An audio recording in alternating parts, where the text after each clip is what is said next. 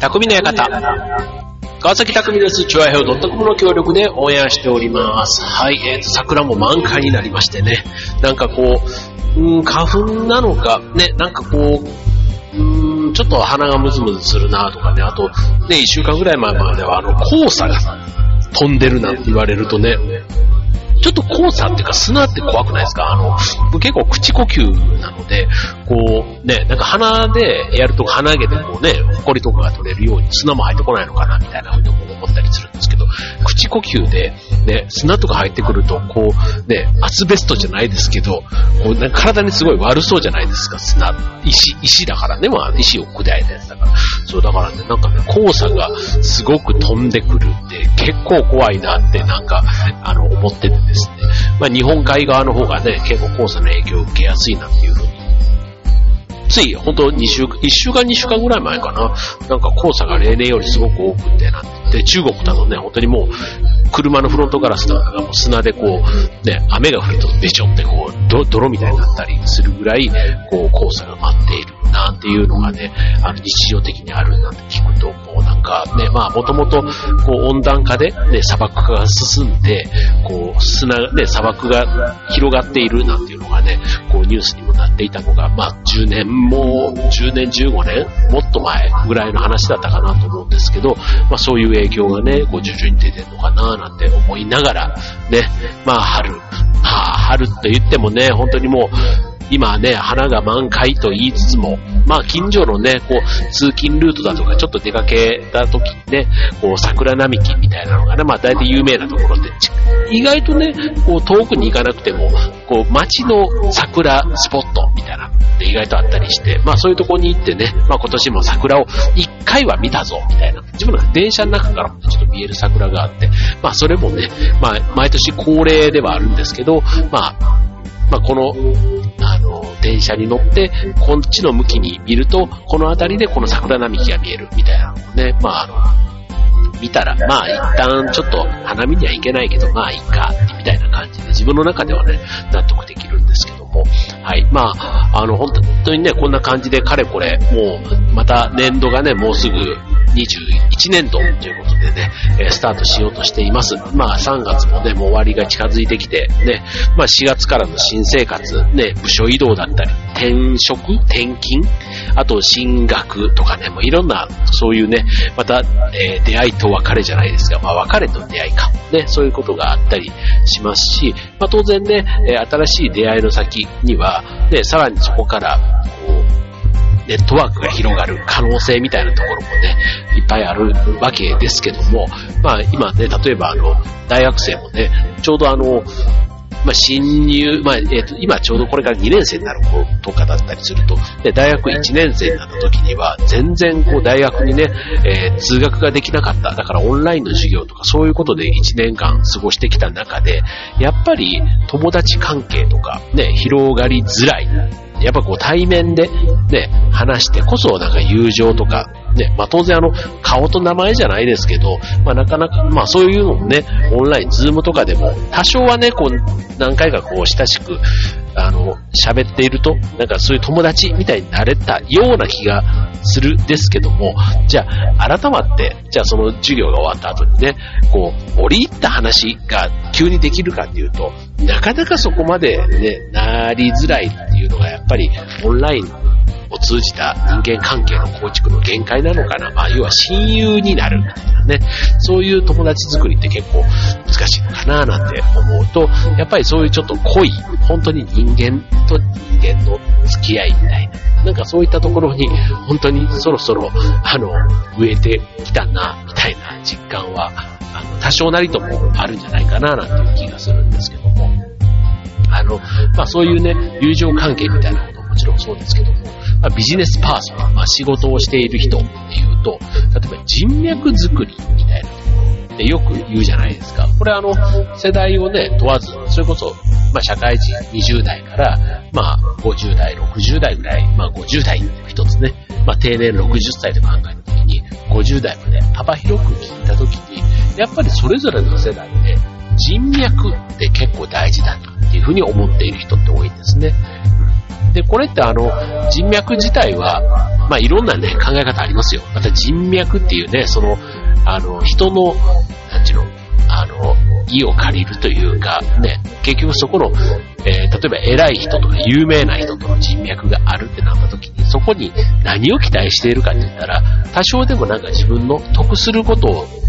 をこの人がこうやってくれるんじゃないかとか、まあそういうちょっと欲というか、ね、見え隠れするから、そういう人脈、まあ、まあ、ちょっと違う言い方すると、人脈がたくさんあるんだってアピールするやつで大体ちょっと嫌なイメージってありません？なんか、こう、なんか俺らってどこ社長の誰と知ってんだぜ、みたいな。まあまあ、要はそういうね、偉い人と繋がってるみたいなことを言われたと時に、あ、すごいなって思う反面、なんか鼻につくというか、だからそういうことはあんまりひけらかさずにやってる方が、まあ逆にね、あの、人としての得が上がるっていうのかな。なんかそういう意味では人脈っていうのも、あの、持ってること自体はいいと思うんですけども、まあ使い方次第だし、ね、そういう変にこうアクセサリーのようにアピール道具として使うと、ちょっと、あの、トータル的にはマイナス印象にも、えー、なりがちというとまあ、この人脈、ね、え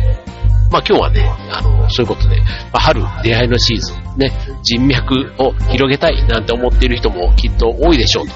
ね、あの、まあ、そのあたり、ちょっとどういうメリットというかあるのかなということで、今日のテーマ、人脈で、えお送りしたいと思います。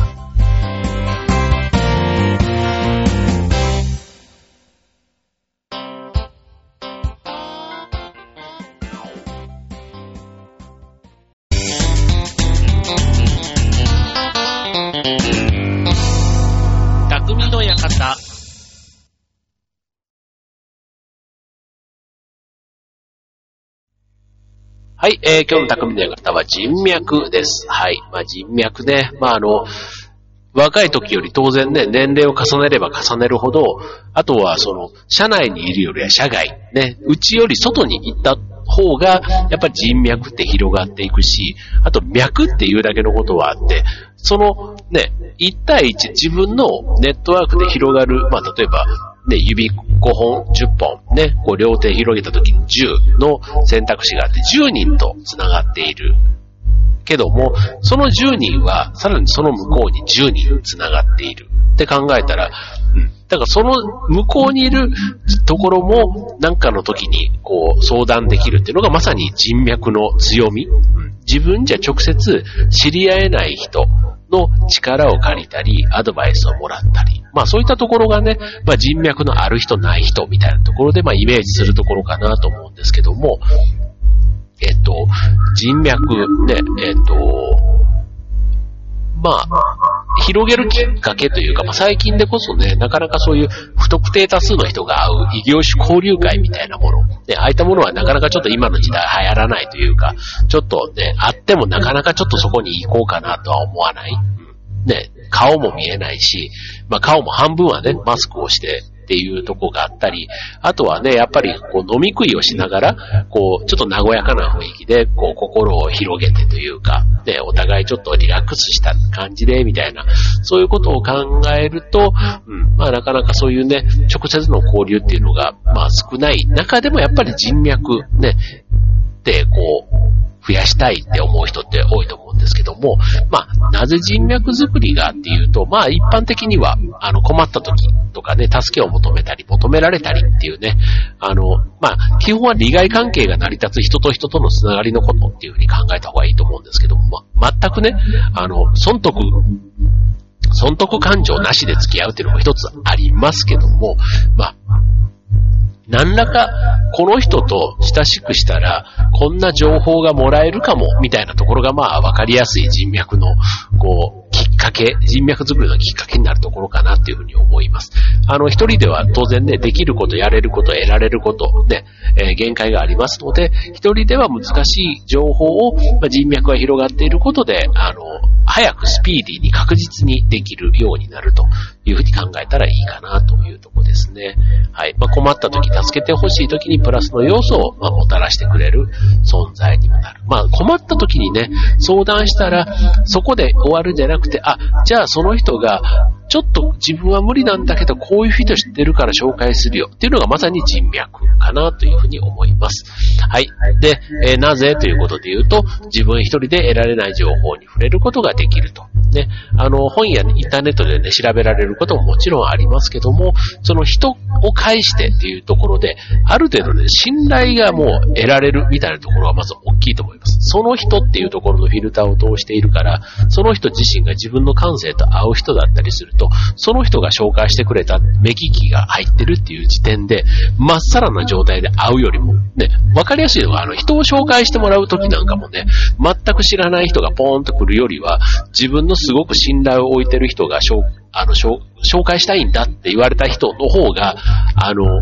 まあ、もちろんね、すべてが当たりとは限りませんけども、当たりの確率が高いということかなと思います。はい。で、続いて、えー、自分、えー、意見やアドバイスをもらうことがまできる。まあ、さっきのね、困った時とかにね、あの、っていうところで、これもまた人脈があることで、どういう意見、アドバイスが欲しいのっていうのもね、まあ、松竹梅じゃないですけど、まあ、赤、白、青でもいいですよ。まあ、いろんなパターンの、あの、選択肢が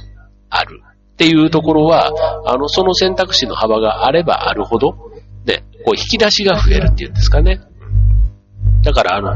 何か判断するときにも、総合的に判断ができるというところが、あの、良さかなというふうに思いますね。はい。で、続いて、まあ、これ一番多いかな。困ったときに助けてもらえる。まあ、ビジネスでもプライベートでも一緒で、何でもそうですけども、やっぱりね、自分が困ったって言ったときに、どれだけの人が手を差し伸べてくれるのかというところで、この人脈っていうのもね、あの、よくあの、Facebook とかで、えー、まあ、何千人って、まあ、友達が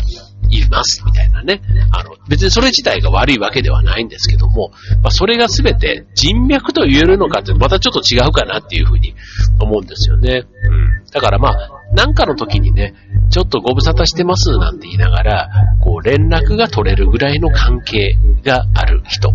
相談なり、もうすごい3年ぶり、5年ぶり、すごいご無沙汰してるんだけども、あの、ご無沙汰してます、あの、その説は、で、ところで、なんて言って、ちょっと相談を持ちかけられるぐらいの人っていうのがやっぱり人脈として、えー、人脈として機能してるっていう言い方でいいかな、うん、かなというふうに思いますね。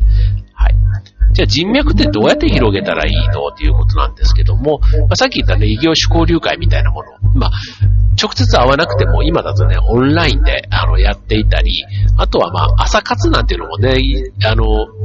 いろんな趣味を通じてというか、勉強でもスポーツでもいいと思うんですけども、まあそういったものとかで、えー、知り合うと、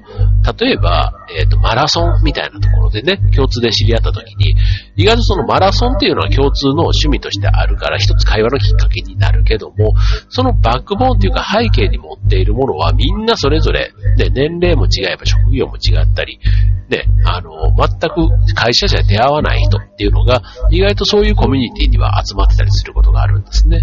で、いきなり自己紹介の中では当然みんなプライベートで参加してるから、まあ年齢とね、家族構成ぐらいとかちらっと言ったにしても、あんまり会社名って言わない。うちも劇団とかもそうですよ。あの、まあ、それなりにね、親しくなってくれば何の仕事やってんのとかってそんな話にもなったりするんですけども、まあ最初はね、別にあの、まあ年齢がね、あま違ってても変なし、友達みたいな関係になった方が、あの、より深い話ができるっていうのかな。だからそういう、なんか、あの、職場だとどうしてもね、学校でも部活でもそうですけど、上下関係があるみたいなところが、全くプライベートの交流会みたいなところだったりすると、結構その年齢差がね、あの、たがが外れるというか、あの、そこが敷居になって、ちょっとお互い気を使っちゃうみたいなところが、なんか、まあ、タメ口で喋るのがいいとは思わないですけど、まあ、劇団とかの例で置き換えれば、まあ、10も離れていても、ね、同じタイミングで劇団に入れば、まあ、友達みたいな感じでね、話ができて、あの、決して先輩後輩ではないところからの、こう、得られる情報っていうのかな。まあ、リラックスしたコミュニケーションから得られる情報って言ってもいいかもしれないですね。まあ、そういうところは、うん、あの、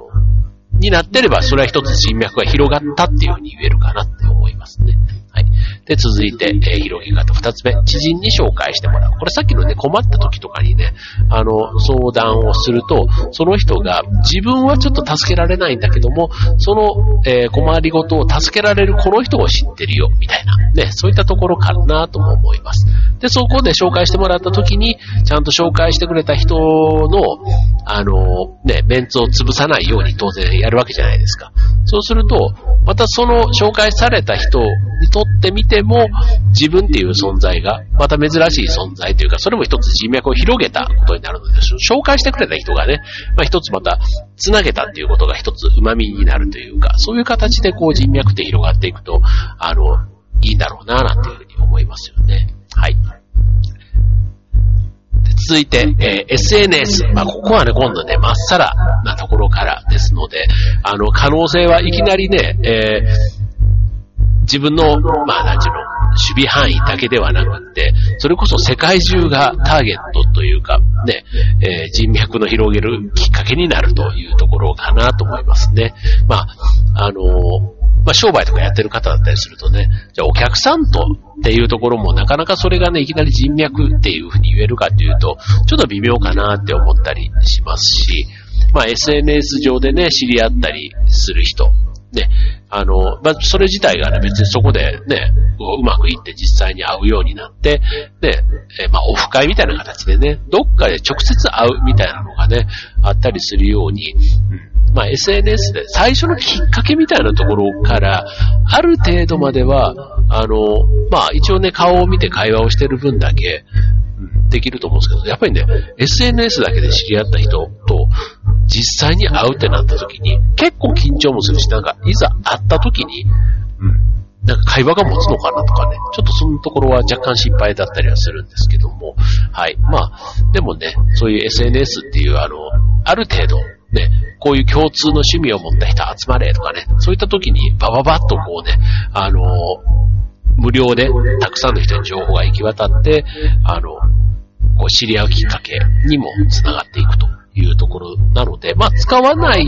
あの、使わなくとも、えー、自分のフットワークとかでね、この SNS に変わる。SNS よりはやっぱりね、フットワーク、足で稼ぐみたいな言葉があるように、足でちゃんと自分で行ったとこの方が、成功率は高いかなっていうふうに思いますね。人脈作りに関しては。はい。まあそんな SNS というのが一つありますと。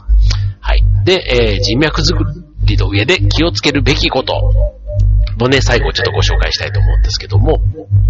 まあ、知り合いがね、単純に増えたっていうことが人脈が広がったわけではないというのはさっきからお伝えしていますけども、えー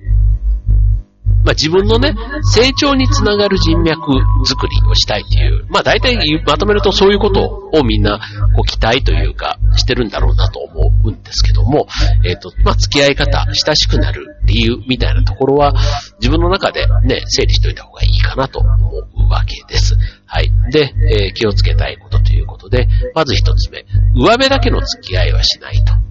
まあ、あの、よくね、人脈っていうのをね、あの、名詞の数が多いとか、さっきの Facebook の友達の数とかね、まあそういうふうに思っちゃうところもあるんですけど、やっぱりあの、信頼関係みたいなところって結構大事。だから、信頼関係があるからこそ相談にも乗れるし、困ったことがあれば、助けてもくれるし、助けたいと思うみたいな。でもこれ全部信頼関係があった上で成り立つということなので、まああの、自分が相手にとってどんな存在になれるか、みたいなところ。だから、上辺だけの付き合いというよりは、お互いのいいとことね、えー、そうじゃない悪いとこというか、まあそんなところもね、理解し合いながら、えー、付き合っていくっていうのが大事かなと思いますね。はい。だから、まあ、挨拶とかするときにもね、あの、定型の文章だけで済ますというよりは、僕だからあの、最近ね、ジモティっていうね、あの、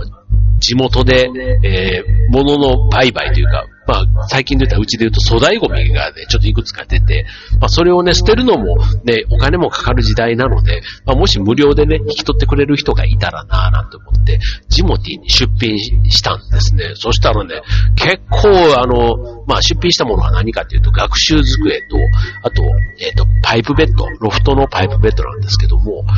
と、あと本棚なんですよ。はい。で、まあちょっとね、あの、物の、えー、まあ全部10年以上使ってるようなやつなので、まあ物自体が、まあいいかと言われると、まあ比較的綺麗な方かななんて思いつつ、そう。で、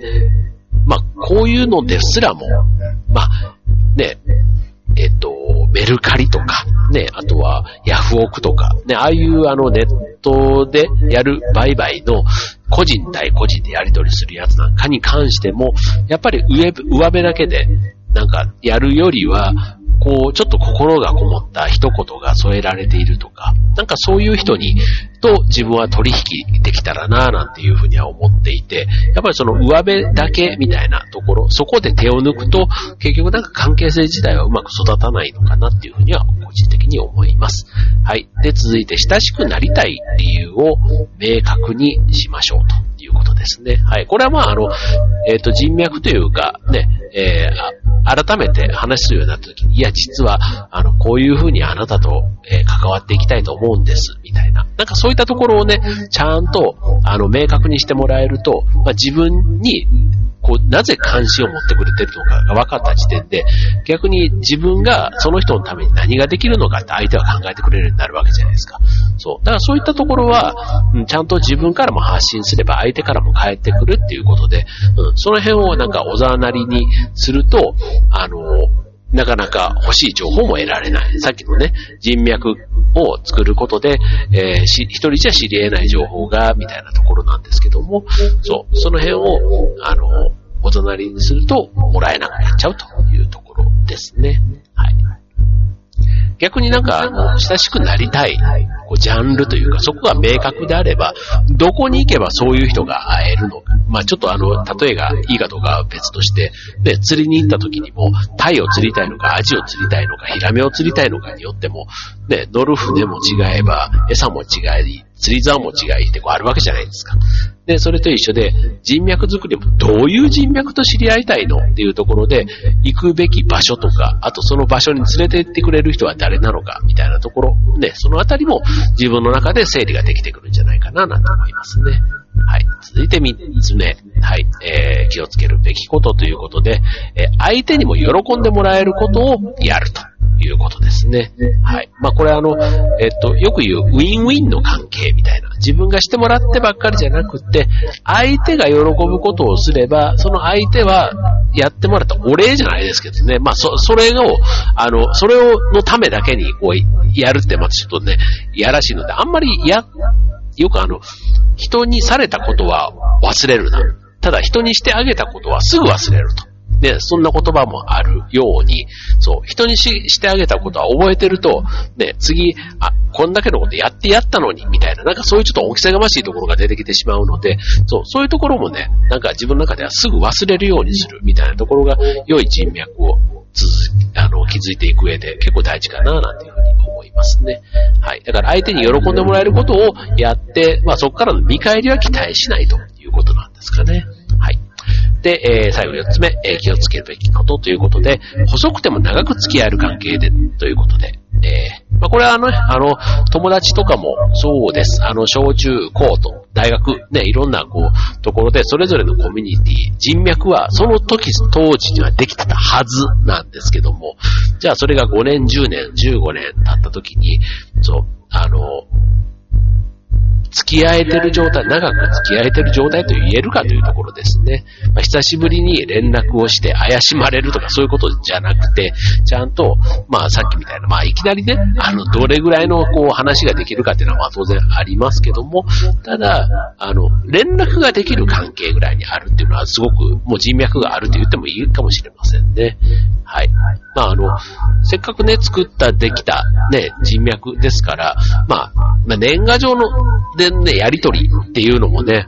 年賀状のやりとりだけで20年ぐらい全然会ってない人みたいなところも僕もいるんですけども、だからといって今回コロナのこのタイミングで、ね、えっ、と、年賀状をここまでにさせていただきますみたいな風に、なんつうかそういうのをいただきましたけども、うん、なんかそれで本当にいいのかなみたいなところは思います。はい。まあ長くね、付き合える、まあ電話とかメールとかまでわざわざしないけども、まあ年賀状ということでね、それこそ細く付き合えているんだったら、なんか僕はざわざそれはね、着る必要ないかな、なんていうふうには思っています。まあこの辺もね、いろんな考え方があるとこかと思います。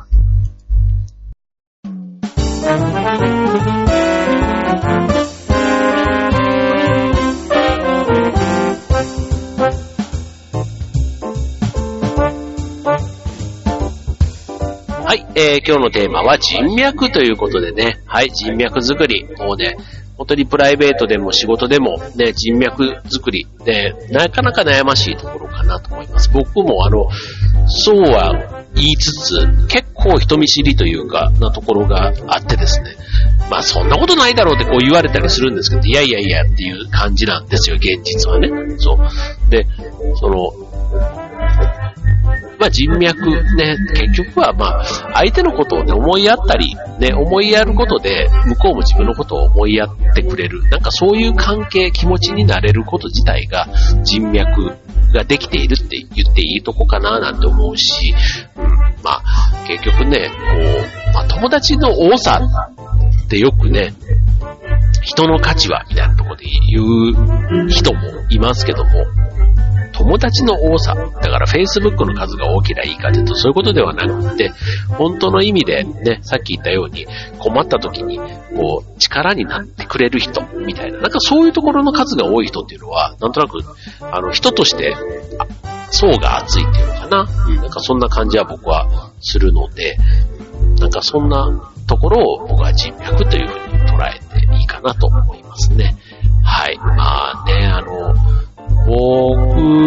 身がね、そんな別に人脈があるぞっていうふうにね、言えた全然感じではないんですけども、ただね、まあ今ね、ちょうど50歳っていう年齢になった際に、ある意味ね、そう、面白いなというか、これもう15年前ぐらいに、この船橋っていうね、今僕が住んでいる街の中で、いろいろ活動をした際に、こう人脈というか、別になんかね、例えばよく地方にいる人が東京に行かないとできないみたいなこととか、まあ今はね、インターネットがあるからいろいろ情報も取りやすくって、で、昔ほどではないとはもちろん思うんですけども、もう今なんてね、本当にもう情報だけだったらもう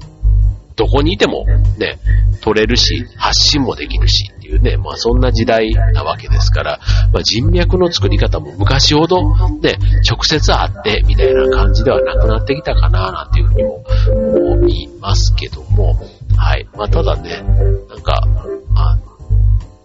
何かをするときにやっぱり一人でできるものではない。一人でできることももちろんありますけども、あの、複数でやった方が早く、ね、楽にできることも、やっぱり世の中たくさんあったりしますので、まあ、その時にね、まあ、自分が困ったと思った時になるべく早く確実に解決するために人脈があるのとないのと、じゃあ、だいぶ、あの、スピード感、あとはその最後の質っていうのかな、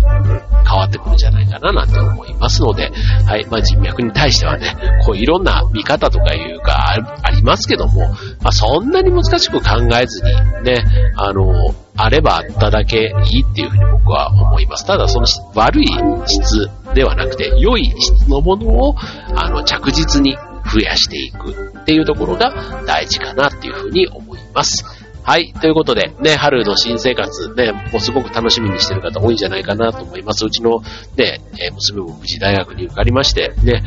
えー、4月からは通学できるということでね、あの、単純に喜んでいますけども、はい。まあ、人脈というか、まあ、出会いをね、大切にしていく。それが結果人脈になるというふうに考えればいいんじゃないかと思います。はい。ということで、今週匠の方、ここまで。バイバーイ。